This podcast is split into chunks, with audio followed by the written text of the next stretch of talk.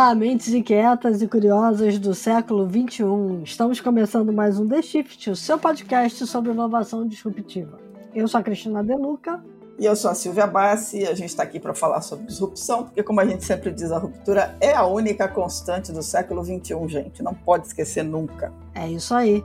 E diga lá, Silvia, hoje o assunto está contigo. O assunto está comigo, o assunto é disruptivo. Por que educação inclusiva pode ser muito disruptiva? Volta e meia a gente insiste e bate nessa tecla de que é preciso usar a tecnologia para mudar a vida das pessoas e de todas as pessoas. E uma das questões mais importantes, talvez a mais importante dessa década agora, é garantir que as pessoas tenham acesso não só à tecnologia, mas aos benefícios que ela traz. E nesse caso a gente está falando de educação como usar a tecnologia para ampliar o acesso à educação de crianças e jovens no mundo inteiro que não têm os mesmos acessos que todas as pessoas, ou uma parte das pessoas no mundo tem. Né? Como fazer com que a tecnologia leve ferramentas práticas e, e acessíveis de educação para regiões que, que não têm é, acesso aos mesmos instrumentos que têm as classes mais favorecidas. É, quando a gente fala disso, é, é impossível não pensar na Fundação Umbi, né, que é liderada pela nossa convidada, que é a Kelly Batista, que é uma organização social que foi criada há quatro anos com o objetivo de usar a tecnologia para gerar oportunidades para todos os jovens brasileiros em duas frentes. Ensinar por meio da tecnologia e fomentar o uso da tecnologia para o impacto social. A Fundação Umbi foi, aí eu vou deixar que a Kelly conte porque que chama Umbi, né? É, desde o lançamento em abril de 2020, ela atendeu milhares de alunos e professores no Brasil afora. E uma das coisas que eu aprendi com a Kelly, que eu ouvi dela um tempo atrás, e que acho que vale deixar aqui como abertura para ela se apresentar e contar, é que a gente que tem acesso à tecnologia de ponta se esquece como é privilegiado ter um celular que tem muita memória.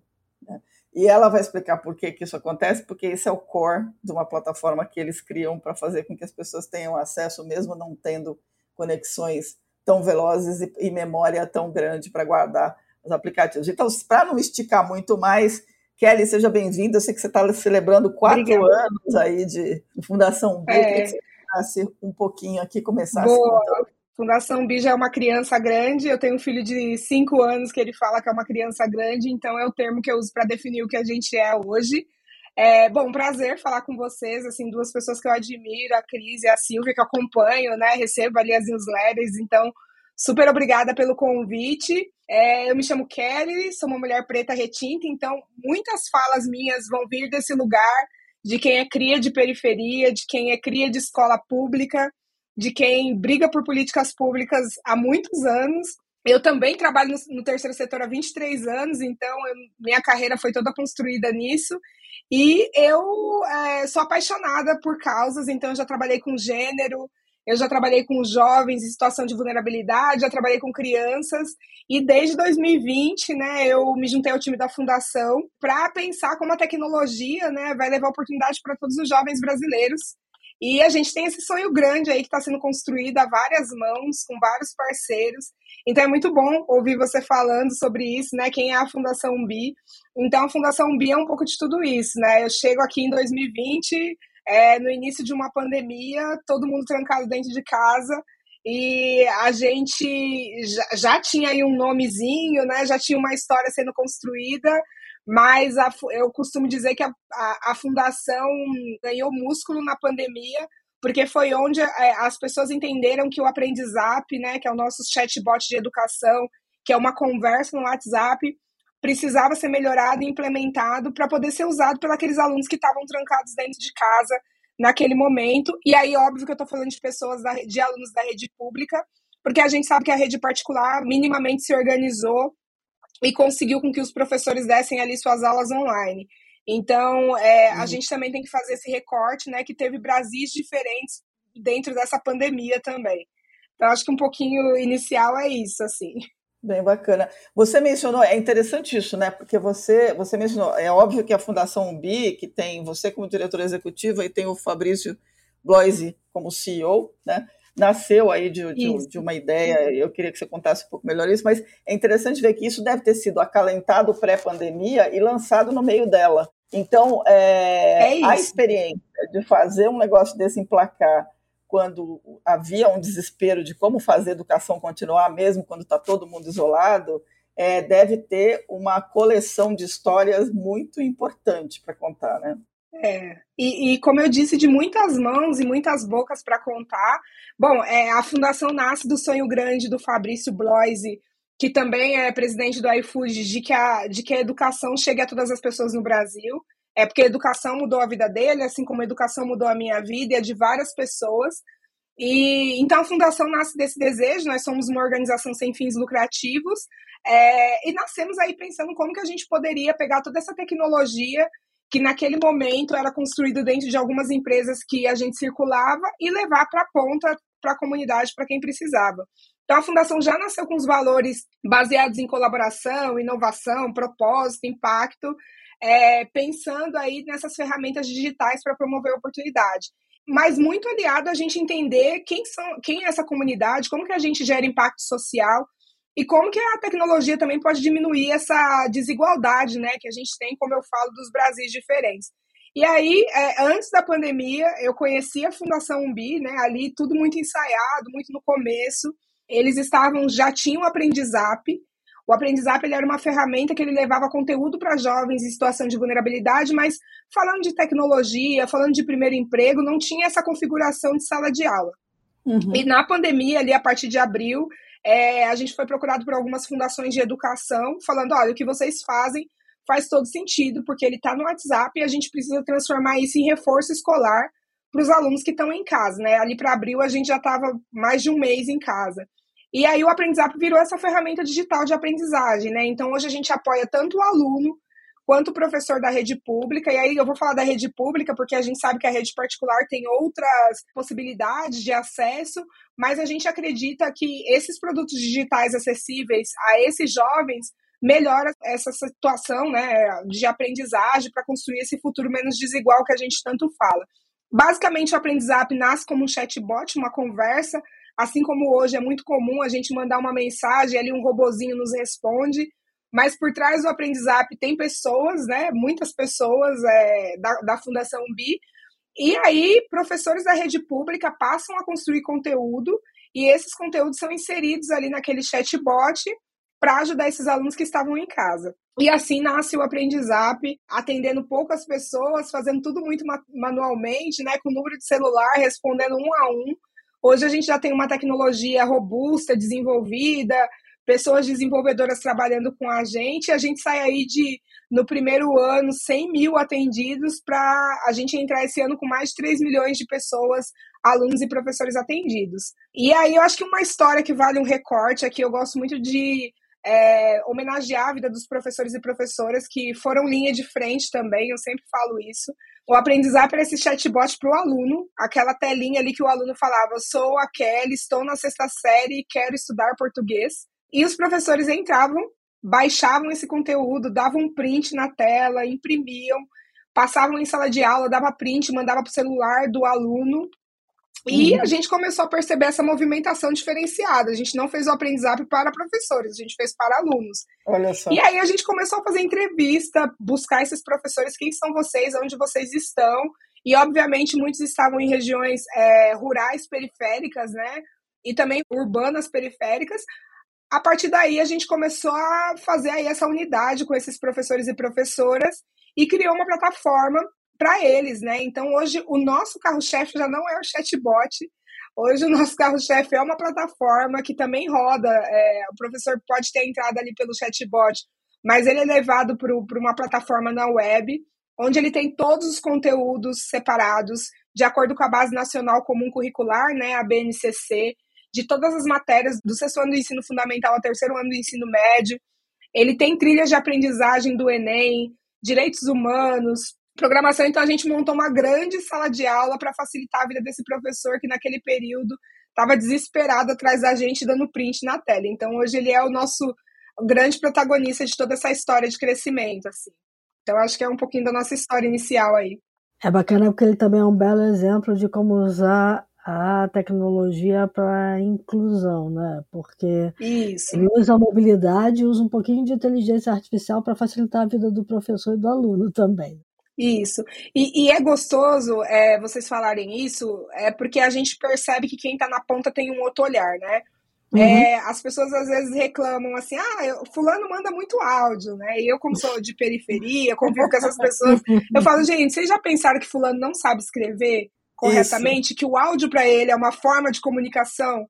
É, vocês já pensaram que talvez a pessoa está com o teclado bloqueado ali? Quem, eu já tive, né? O celular da pau e o teclado não funcionar e você manda um áudio. Então, assim, a gente não pode pré-julgar as coisas, né? Então, o, prof, o jeito do professor ajudar é saber que o aluno muitas vezes não tinha acesso nem a um celular e ele dá um print e imprimir aquilo e fazer chegar até o aluno, né? Então ele tem uhum. um olhar diferente da gente que está do outro lado pré-julgando as coisas, né? Ou seja, a tecnologia você acaba fazendo com que ela sirva de ponte, não interessa a situação de quem está do outro lado, né? De um jeito chega. Isso, de um jeito chega.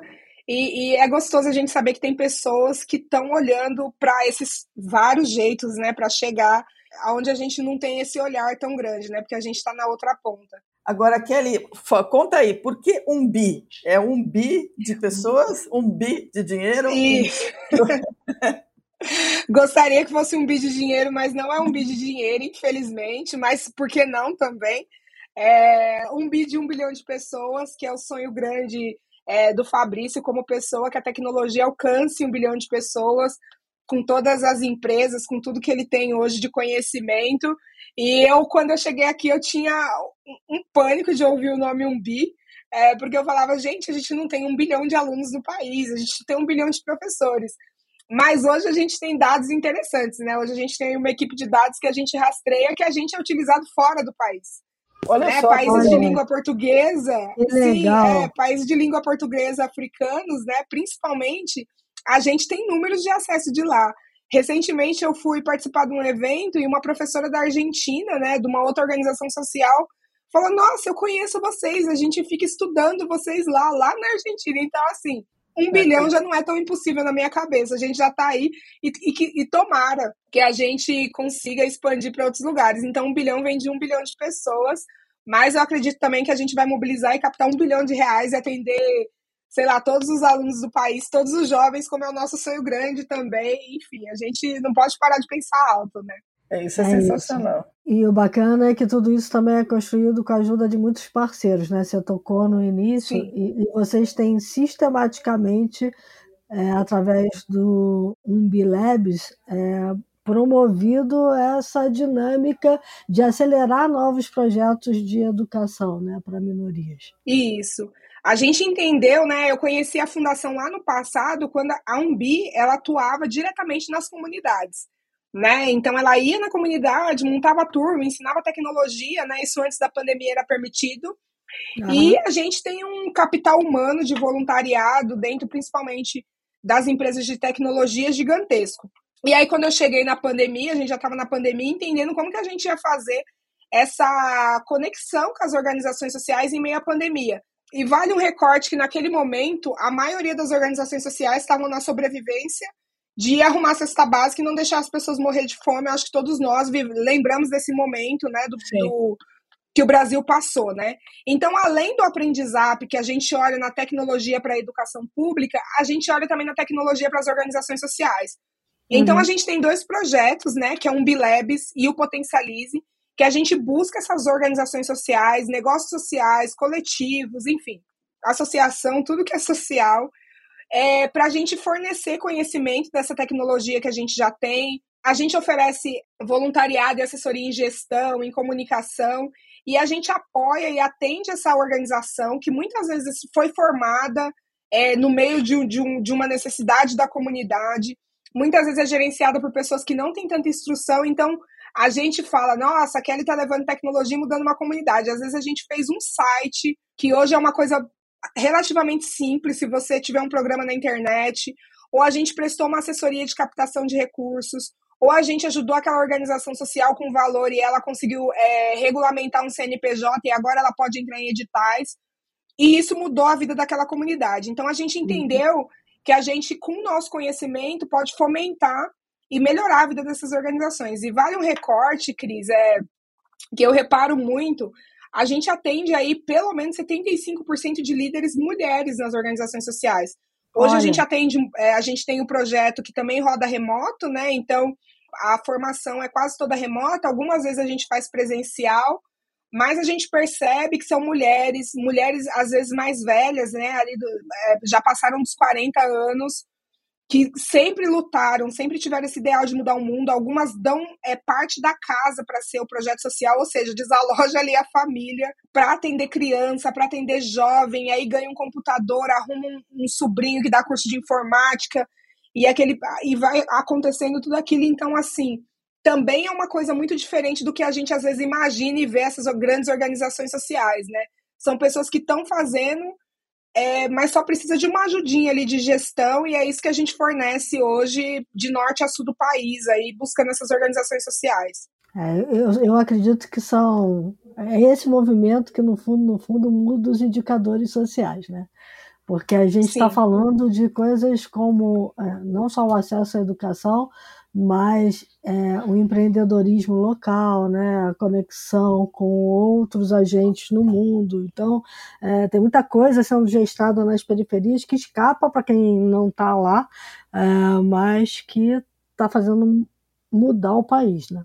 Sim, e essas pessoas, né, elas carrega, carregam e carregaram o Brasil, aí, principalmente durante a pandemia, e a gente percebe muitas vezes a não valorização, né? Porque a pessoa às vezes não tem um registro, um CNPJ, então ela não consegue ter acesso a um edital que vai conseguir ter recursos, né? Hoje os editais muitas vezes pedem isso e quando a gente tem a oportunidade, tem um valor financeiro, a gente também oferta para essas ONGs e a ONG não precisa ter um, um CNPJ, né? Então também o nosso diferencial é esse, né? De olhar para aquela pessoa, aquele empreendedor social que está ali precisando, às vezes, só de um respiro para ele continuar, né? Então, a gente também tem esse diferencial de, ah, precisa de CNPJ? Não. Se você comprova que você trabalha na sua comunidade, a gente consegue te ajudar, te atender. Então, é assim que a gente tem feito a transformação social. Muito legal. Quer dizer que vocês usam o aprendizap efetivamente para transportar né, educação para jovens em situação de vulnerabilidade ou muito distantes né, de, de, dos meios tradicionais,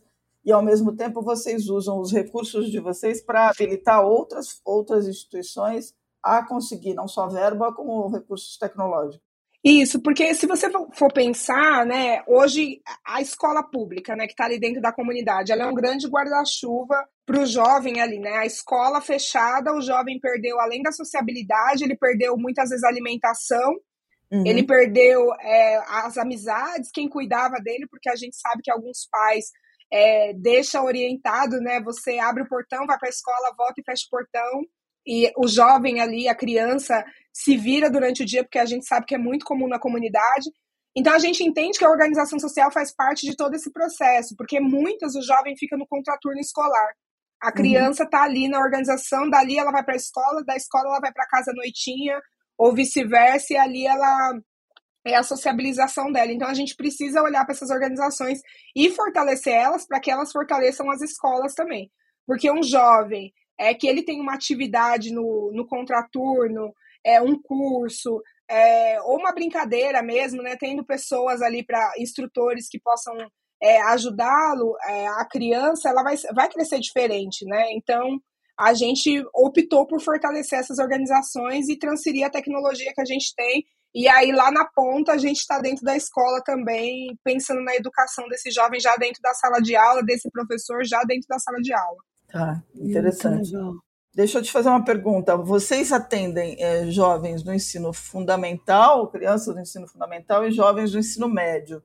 É, Isso. É, então são modelos diferentes e, e, e Sim. E, e, currículos diferentes e conteúdos diferentes, né? É, Você, é, tudo diferente. É, no caso do ensino médio, tem um foco em ajudar esses jovens a avançarem para além do ensino médio, ou para o ensino profissionalizante, ou pro, até mesmo para pensar na faculdade de uma forma organizada? Sim, hoje, bom, enfim, lá no, no, na pandemia, naquele momento, a gente também teve o lançamento do novo ensino médio, né? Uhum. É, então, o aprendizado ele é todo coligado com o novo ensino médio, todo separado. Então, os professores amam aprendizado, porque todas as leis da, da, da BNCC, todas as regras estão ali separadinhas, o plano de aula, tudo gratuito. Então a gente também pensou muito nisso. E dentro dos conteúdos que a gente desenvolve, acho que voltando uma casa, a gente uhum. contrata professores de tempos em tempos, professores que estão em sala de aula, que são de rede pública, que vêm de consórcios de educação para eles desenvolverem esse conteúdo que serão utilizados em sala de aula. Então, tá. Então a gente não cria nada, a gente não usa plataformas digitais para buscar conteúdo, então a gente está lá com aquele professor, com aquela professora que ele sabe o que ele precisa. Né? Então uhum. não adianta a gente também querer inventar a roda, sendo que, que, que tem pessoas ali em sala de aula. Dito isso, o professor fez o conteúdo, aí sobe para a plataforma para aprendizado. E aí a gente tem algumas trilhas de conhecimento, aí o novo ensino médio, né? Agora ele pensa aí no aluno na formação para o mercado de trabalho. Em 2022, uhum. a gente chamou alguns desses parceiros, que são as ONGs que a gente atende, e falou: olha, a gente quer começar a construir trilhas para pensar, né, encaminhar esse jovem. Obviamente que a gente olha muito para o mercado de tecnologia, mas eu, eu claro. já trabalhei com jovens em situação de vulnerabilidade sendo direcionados para o mercado de tecnologia. E eu falo com toda segurança que nem todo mundo foi feito para codar. né? Eu sou uma pessoa que estou Sim, na área de né? tecnologia, né? fiz uma faculdade de tecnologia e não sei programar. Então a gente também tem que fazer esse recorte de abrir esse leque é, claro. de todas as possibilidades que ele pode trabalhar com a tecnologia. Então a gente tem lá no Aprendizap uma organização social que chama Prototipando a Quebrada, que é do sul do país, que desenvolveu uma trilha de mais de sete horas falando sobre tecnologia. Então, desde o que é a tecnologia até as possibilidades que você pode atuar com ela. É, a gente tem trilhas de direitos humanos. A gente aqui na Fundação a gente olha muito a questão de diversidade, né? Não só a diversidade cultural, mas a racial, enfim, todas as diversidades. Então a gente criou uma trilha de direitos humanos com um parceiro que chama Todes, né? E aí a gente vai chamando parceiros para trabalhar junto com a gente, né? Todas essas pessoas que estão aí no ramo de educação, para pensar o que, que a gente pode inserir e, e, como que a gente pode ir conduzindo esse jovem aí é, que está às vezes ele vai buscar o aprendizado com um reforço em inglês, né? Que a gente uhum. tem algumas matérias aí de, que são mais acessadas, geralmente é matemática, seguido de português, inglês. E como que aquela matéria de inglês pode falar com ele um pouco sobre o trabalho, sobre o futuro? Que ele não, não é só ali que ele termina no ensino médio, né? Ele pode continuar seguindo. E aí eu gosto de contar que semana passada eu pedi alguns áudios de pessoas que já passaram por aqui. Eu recebi um, um áudio de uma pessoa que, de um é, laboratório que é laboratório de tecnologia que se chama LID, que eles são do Colégio Ateneu de Aracaju, e eles passaram pelo Umbilabs, que a Cris começou a falar, e, o, e a gente ajudou eles a organizar, porque eram alunos de terceiro ano que resolveram ensinar tecnologias para outros alunos, mas Olha, muito ali mambembe, né? Assim, muito assim, um professor, um sonho, um livro, sabe? Meio que malala. e aí vieram para um Bilabs, eles não levaram o valor que a gente ofertava, mas assim, pessoas incríveis. E ele me mandou um áudio de vários minutos, assim, acho que uns três, quatro minutos, me contando que eles se organizaram. Hoje ele já está na faculdade, o rapaz, né? Na época estava no, no, ensino médio. Hoje o laboratório já é experiência, iniciativas para outras escolas da rede pública de Aracaju, de Sergipe. Então já está se transformando uma política pública.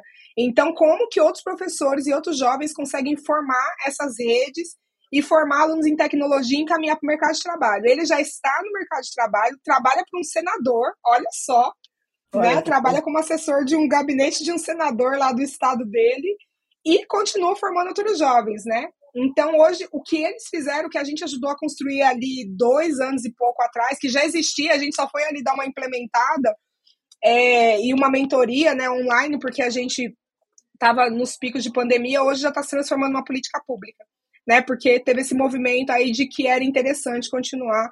Então é, o Estado abraçou e tomara que vire uma política nacional, quem sabe, né? Então é bem interessante essas histórias. Poxa, vamos torcer, né? Porque é, eu curto muito o trabalho que vocês fazem, porque tem muito a ver com a questão de aprender a colaborar, né? E colaborar da melhor Sim. forma é, pegando propósito, missão, vocação e até profissão, porque não, né? É, e, e eu venho desse movimento de colaboração, né? Eu falo que eu sou fruto de escola pública e eu só estou aqui porque pessoas colaboraram tanto financeiramente quanto mentalmente, né? Principalmente quando eu entrei na faculdade, eu entrei na faculdade pública no ano 2001, na FATEC, para quem é aqui de São Paulo, que é a Faculdade de Tecnologia.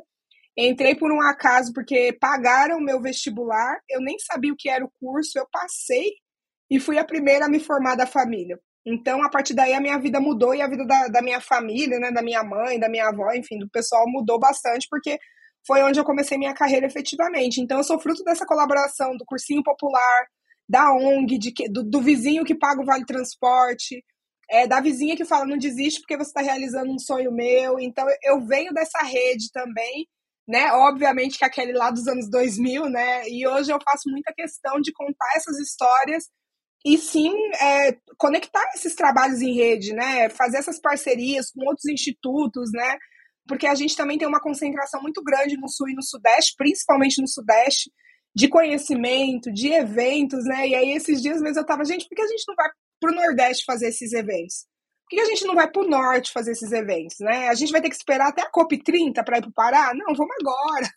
É, né? Então eu gosto dessa movimentação, né? Eu gosto bastante disso. E me diz uma coisa, como é que grandes empresas poderiam ajudar vocês? Porque eu sei que vocês têm um movimento, vocês têm um movimento ali muito forte, né, de, de angariação de fundos, mesmo desse dele voluntariado, mas as empresas estão olhando aí para projetos sociais, né, cada vez mais. Então, Sim. como fazer?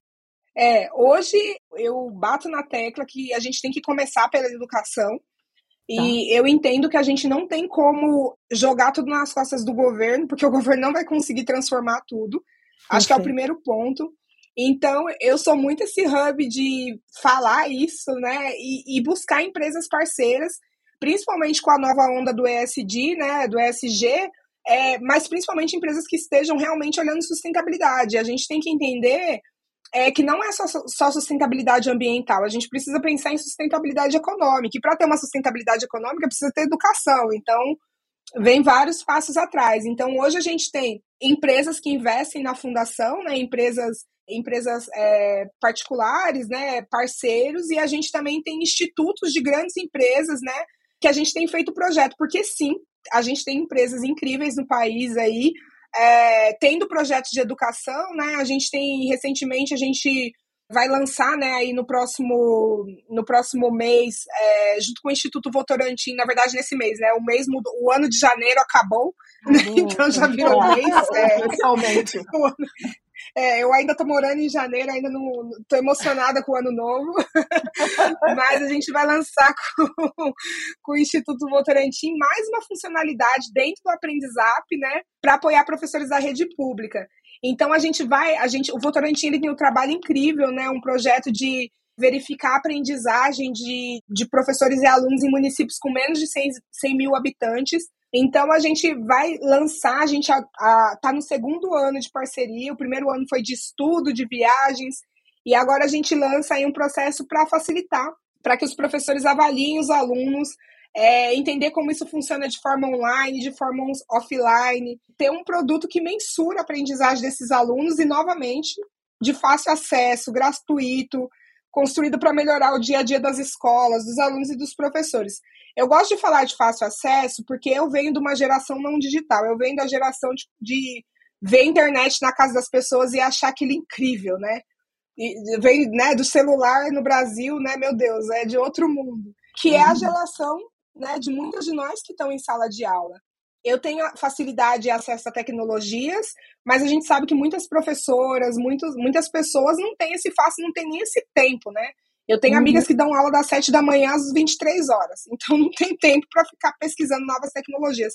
Então, quanto mais a gente facilita esse acesso, essa automação dessas atividades, dentro da tecnologia, mostra para o professor, sim, é possível é, você usar isso de forma fácil, mais a gente consegue atrair essas pessoas, né? E ele fala, nossa, que legal, né? De graça, fácil de usar, vai melhorar meu dia a dia? Vou usar.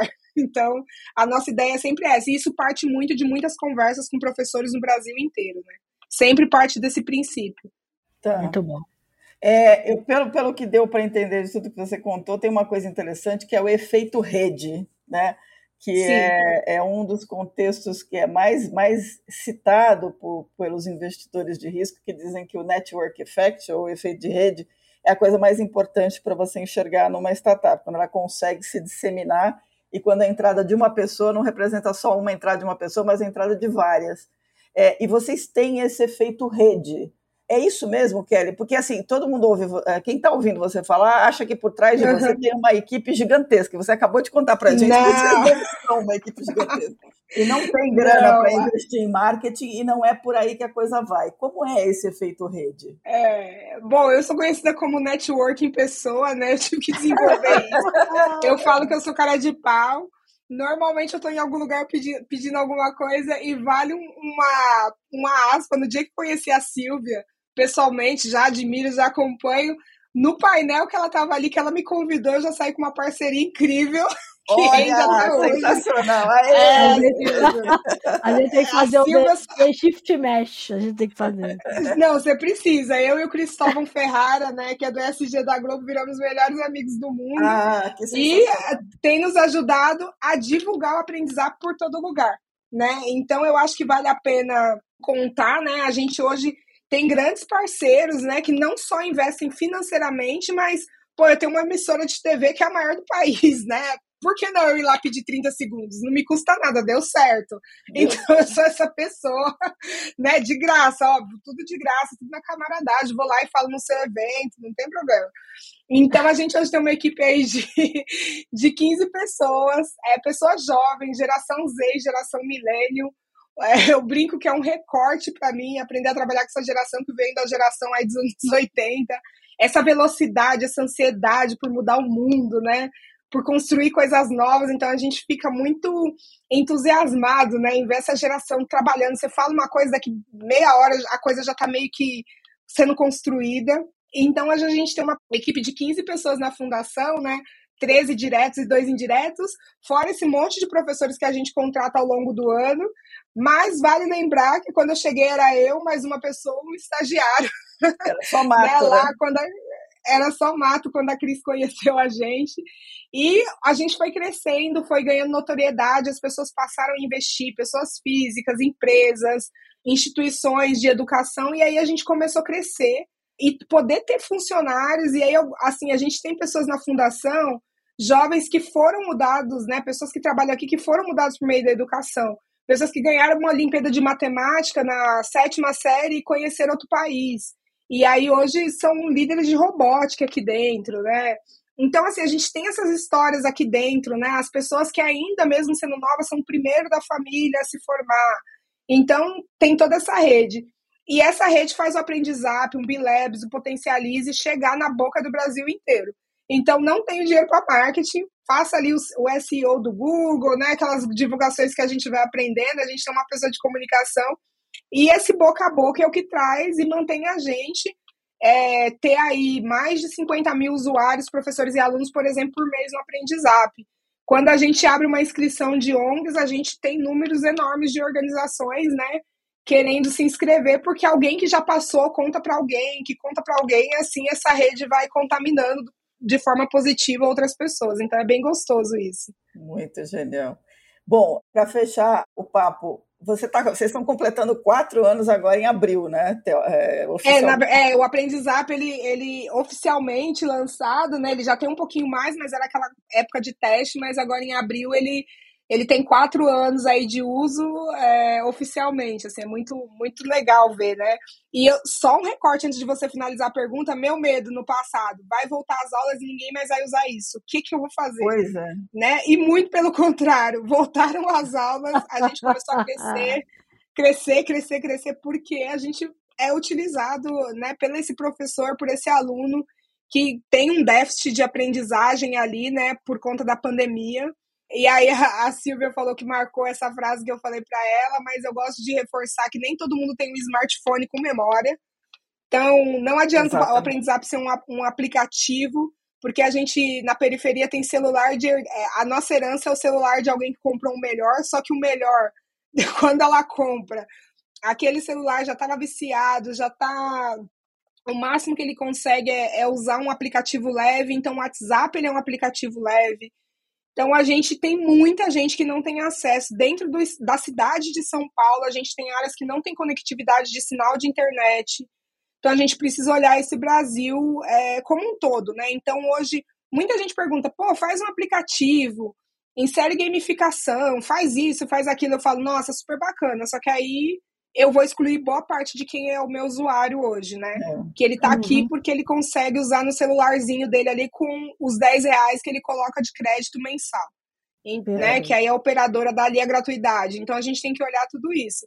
Mas a gente é mais de 15, 15 pessoas aí, 16 com o Fabrício, que é o presidente, que ele trabalha, é, apaixonadas pela educação e com o objetivo de mudar, assim, o país, é. né? E quem, quem, quem, sabe outros países, né? Tudo é possível. Pois é, pois é. essa era a minha pergunta. O que, que vem para os próximos quatro anos? Tem coisa no, no é, mapa de vocês? Bom, é, pensar em, é, pensar, eu tô pensando em 2030 já. Tudo tá bom em 2030, acho muito claro. certíssimo, certíssimo. Pelo ODS, a gente querendo já baixar lá no Pará, na COP, enfim, tá tudo vindo para 2030, todo mundo falando de 2030, meu Deus, a gente tá em 2024. Mas eu, eu não fui condicionada a sonhar, né? Eu, eu sou uma cria de periferia que meu sonho era ter uma carteira de trabalho, né? Com 14 anos e poder uhum. ajudar minha família. Então, hoje, pensar em 6 anos, em 10 anos, em 20 anos é muito audacioso e gostoso, né? Mas a gente, na velocidade da internet, hoje da tecnologia, a gente tem que pensar assim. Porque as coisas são se viciam e são descartadas muito rápido, né? Ontem uhum. a gente falava de uma coisa que daqui a um mês não vai servir mais. É, então, o que vem pelos próximos quatro anos? Os sonhos mirabolantes de Kelly e Cristina, que o aprendizado se torne uma política pública que seja utilizado pelo país, né? E que a gente tenha, é, que não precisa ser o governo que mantenha, a gente tem empresas realmente interessadas em educação, em transformação social e que permitam que os alunos, usuários, professores é, tenham crédito no celular, eu tenho um celular, eu tenho um, um computador na escola para utilizar, então é um sonho assim grande. A gente já começa aí a falar com algumas secretarias estaduais para o aprendizado passar a ser utilizado por algumas escolas. Então a gente já está, né, já começamos a andar aí um pouquinho. É, bom, sonhos gigantescos com um bilhão de alunos, né? Não preciso nem falar. Eu tô na UMBI, eu tenho que pensar em um bilhão de alunos. Tá mas para esse ano, é, mas assim, é, é, é isso e, e, expandir, né? A gente quer atender a escola do aluno até a secretaria, assim, a gente quer ter o aprendizado em toda a gestão escolar. Então a gente tem estudado, entendido como que a gente consegue também melhorar os processos das escolas, né? Recentemente eu conversava com algumas pessoas que falavam de como é moroso o processo de você pegar um documento numa faculdade, né? Sim. O quanto é arcaico ainda. E aí eu falei, nossa, eu nunca pensei sobre isso. E na escola pública também é assim, e muito por sobrecarga, pelo excesso de alunos, tanto na sala quanto na escola, que a gente sabe que isso é muito comum, né? Então a gente tem o sonho também de que o aprendizado seja usado desde o aluno até o diretor da escola e como que a gente melhora a vida de todo mundo que está dentro da educação. Então, são coisas. Óbvio que a gente quer atender muito mais organizações sociais. Então, você que está ouvindo, conhece a organização social, fala: olha, segue a Umbi lá, é, procura saber para a gente poder chegar nessas periferias e conhecer mais pessoas e fazer esse efeito rede que a gente falou aqui. Então, isso é muito bom. Assim, eu quero ver tudo isso. então, gente, não pode passar muito, né? Porque a gente tem que conquistar isso aí até 2030, 2040, enfim, eu falo, eu quero ver tudo isso acontecer ainda. Tá certo, muito bom. Pô, sensacional, sensacional. A gente deseja que tudo isso aconteça mesmo, de verdade. Boa, boa. Eu, e fico, fica o convite para vocês é, divulgarem aí para as redes pessoais de vocês. Vai lá, usa, vê como é que é, né? É gostoso é, a gente ter esse feedback de pessoas que também não estão diretamente ali na educação. Às vezes a gente recebe. É, a gente começou a construir agora para o Enseja, não sei se todo mundo tem consciência que você uhum. pode, pessoas que deixaram de estudar no ensino médio, pode fazer uma prova no, no mês de agosto e conseguir o diploma do ensino médio. Então a gente está construindo um aprendizado agora olhando para essa população também porque a gente ouviu muitos pais falarem: olha, voltei a estudar com meu filho naquilo lá e, e eu tô, tô tentando voltar aí e conseguir meu diploma no ensino médio. A gente falou: opa, tem gente aqui que também é. não é a jovem e precisa voltar a estudar e tem seu sonho, mas não tem tempo de ir para a escola. Ou, ou, às vezes não tem o ensino noturno, né? Eu, é, a gente tem visto cada vez menos vagas nesse horário. Então agora a gente também, esse ano aí, a gente já vem com em Seja, é, em parceria né, com, com o grupo iFood, olhando para essas pessoas que são adultas já, né? E talvez a sala de aula já não faça tanto sentido, mas o celularzinho ali, ela consegue estudar. Então já é uma coisa que vai acontecer bem em breve. Muito bom. É, eu acho que isso é uma, uma inspiração enorme para todo mundo. A gente está num mundo que a gente vai precisar muito de reskilling, upskilling. As próprias empresas vão ter que é, pensar nisso e pensar muito mais nas habilidades primeiro e depois na formação. E na hora de pensar na formação, é, saber que dá para fazer simples, não é desculpa achar que você precisa de muito para fazer, porque você pode fazer simples e fazer muita diferença. Então, é, e a gente tem que entender o que são essas habilidades para as pessoas que estão em situação de vulnerabilidade, né? Isso. A gente fala tanto as habilidades do futuro, né? O pensamento crítico, a inovação. Como que a gente traduz isso para o nosso dia a dia, né? Então, é, uhum. é, é, também é debruçando em cima disso que a gente tem vivido, né? Para que essas pessoas tenham acesso a, to a, toda essa informação, enfim. É muito Perfeito. bom pensar sobre isso também. Perfeito.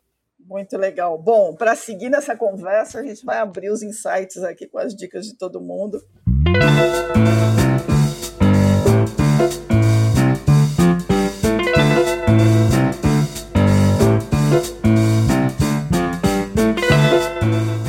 queria que você começasse, por favor. Quais são os seus insights aí para o povo sair daqui fazendo coisas diferentes? Boa. É, acho que a gente tocou aí num ponto dessas habilidades, né? Que o Fórum Mundial diz que são as habilidades do futuro atualmente, que acho que estão em.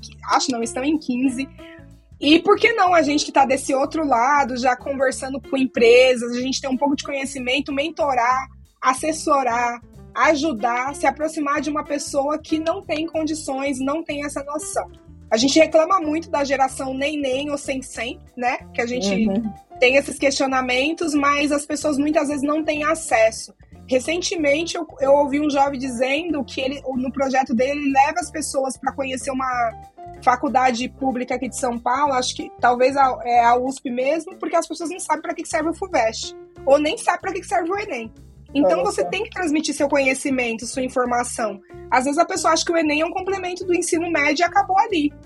Ela não sabe a importância que aquilo pode ter para ingressar numa universidade pública ou uma bolsa em universidade. Então eu sempre convido as pessoas a se levantarem, né? A gente fica muito tempo dando screen no celular, procurando aleatoriedades, desde planta até é, como fazer um bolo, até uma roupa nova por que não você usar esse tempo e se conectar com uma pessoa que precisa? Né? Então hoje a gente não tem como você falar, ah, eu não tenho tempo, a gente sabe que a gente tem. Então a gente se mexer, né? Eu acho que é o mais importante. O governo ele não vai dar conta de tudo isso de novo falando, mas a gente como é, comunidade, como pessoas físicas, a gente consegue dar, dar conta e de repente achar um jovem aí e falar, vamos conversar sobre as habilidades do futuro que você pode desenvolver, eu te ajudo não uhum. custa nada, né? Então eu acho que é gostoso a gente pensar nisso. Eu acho que para mim insight, insight é isso. E fiquem de olho aí nas inovações de inteligência artificial, que a gente fala disso aqui 24 horas. Então hoje a gente não pode negar que faz parte do nosso dia a dia, que a gente sim precisa usar em algum momento e que sim vai, vai ditar muitas coisas para os próximos meses e anos aí da, da, da população. Então a gente sim precisa começar a interagir com essas coisas também. Muito legal. Olha, eu tinha separado aqui para dica um, um, Bom, a tua dica é maravilhosa. É, é, acho que se sumarizasse, assim, tente achar um tempo para ser uma ponte. Né, uma ponte entre. Oh, maravilhoso! E uma ponte para trazer alguém que não sabe. Eu achei sensacional o que você está sugerindo. Uma pessoa que sempre foi ponte é o Rubem Alves. Eu tinha separado um livro dele, que é o Conversas com Quem Gosta de Ensinar que fica a dica para ler, porque são várias crônicas dele que ele foi publicando e que foi relançado agora há um tempo. Então fica a dica, leia Rubem Alves, porque Rubem Alves sempre foi ponte, né, para um monte de coisa. E é isso. Beleza, então vamos lá, eu vou dar três livros. É, o primeiro livro é de um filme que a gente já deu como dica aqui, e eu acho que tem tudo a ver com essa conversa que a gente teve hoje, que é O Menino que Descobriu o Vento. É, é, história de um menino que usa todo o saber que ele consegue na escola e através de uma biblioteca para mudar a história da aldeia dele que passa por uma seca terrível. Não vou falar mais do que isso, não vou dar o um spoiler, mas acho que vale a pena ler o livro para entender melhor a história, porque o filme é muito bonito, mas uh, o, o livro vai mais fundo naquilo que precisa ser entendido. O outro livro é Malala, a menina que queria ir para a escola. E enfim, não preciso descobrir, não se falar. é autoexplicativo. Exatamente. Sim. E a ideia é que a gente, quando quer, move qualquer barreira, né? Inclusive as piores barreiras. Ah, e o último, que eu acho que tem tudo a ver com a nossa realidade, e eu estou relendo, inclusive, depois que eu soube que a Unicamp é, colocou na lista de obras obrigatórias para os vestibulares desse ano, do ano que vem e do próximo, que é Olhos d'Água da Conceição Evaristo. Boa. E os contos da Conceição ainda são muito atuais hoje, né? E a gente precisa cada vez mais uh, de pessoas como uh, as que a gente teve aqui, a Kelly convidada, uh, essas duas que eu acabei de mencionar nos dois livros anteriores, que ajudam a mudar o mundo. Mudar o mundo depende de cada um de nós. Né? Tudo que a gente puder fazer para mudar o mundo, a gente tem que fazer. Então, acho que a gente precisa ler com o coração aberto Olhos d'Água da Conceição Evaristo. Muito legal, Cris. Super boas dicas.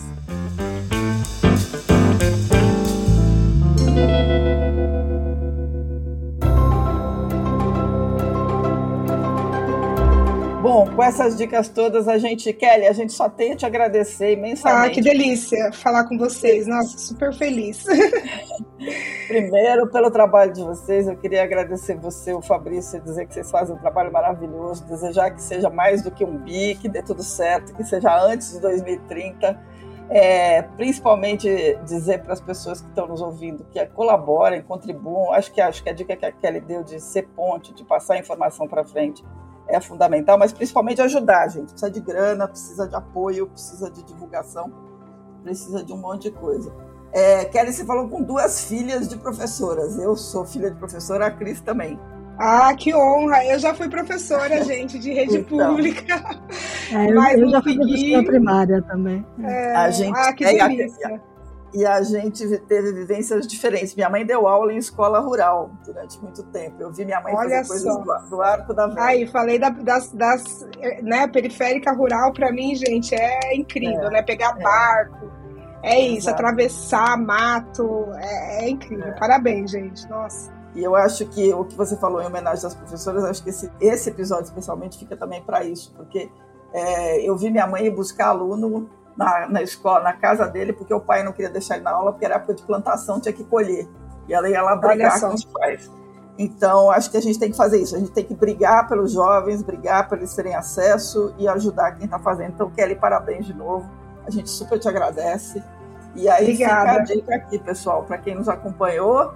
Tenham uma ótima semana, aproveitem muito, aprendam a ser pontes, sejam pontes, exercitem essa ponte e a gente se fala na próxima semana. Obrigada, menina. É isso aí, pessoal. E lembre-se que enquanto a gente está conversando aqui, o mundo lá fora mudou pra caramba e que para mudar, muita gente tomou boas decisões. E o nosso desejo para vocês sempre é: tomem boas decisões na semana que vai entrar. E uma boa decisão é ser ponte. É isso aí. Boa. Até a próxima, gente.